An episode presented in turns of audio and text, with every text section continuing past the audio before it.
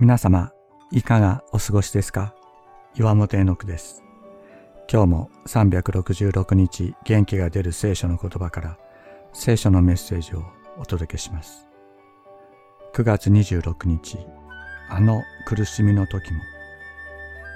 私たちは物事が自分の思い通りに進むことを望みます。しかし、しばしば自分の意に反した苦しみの道を歩かなくてはならないことがあり、そんな時、クリスチャンはいつか神様は最善をしてくださると言ったりします。しかし気をつけないと、神の最善という言葉がいつか自分が良いと思うようにという意味で使われてしまうことがあるようです。重要なことは最悪と思える時さえ私たちを離れず支えてくださっている神を体験することです。私は高校生の時、それまで最も信頼していた人たちから否定されました。私の父と母があるキリスト教団体の中で激しく攻撃されるようになり、私もその渦中に巻き込まれたのです。私は精神のバランスを崩し、突然ひどい喫音になりました。その後大学生になりますが、私は愛を否定し、信仰を失い、生きる意味も目標も失いました。心も体も病み、絶望しました。人生最悪の時だったと言えるでしょう。しかし、私を愛して祈ってくれている人がいました。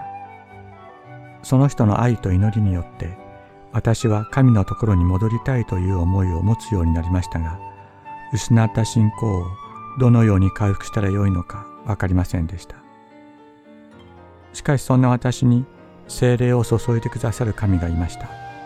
高橋恒夫先生という伝道者が私の頭に手を置いて祈ってくださった時、私は圧倒的な神の御霊、精霊を受けたのです。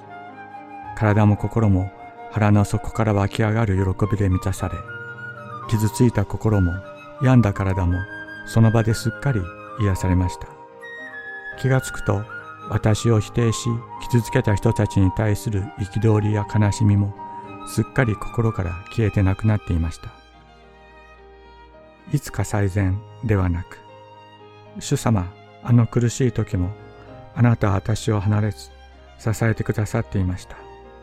主様、あの時も最善でした。あなたが私と共にいてくださったからです。と叫ばずにいられない神の恵みがあるのです。精霊を受けた時に人生の一コマ一コマに全く違った意味があることがわかる。神はこのような恵みを一人一人に与えたいと願っておられるのです。あなたのために祈っています。神を愛する人々、すなわち神のご計画に従って召された人々のためには、すべてのことが共に働いて益となることを私たちは知っています。ローマ人への手紙8章28節。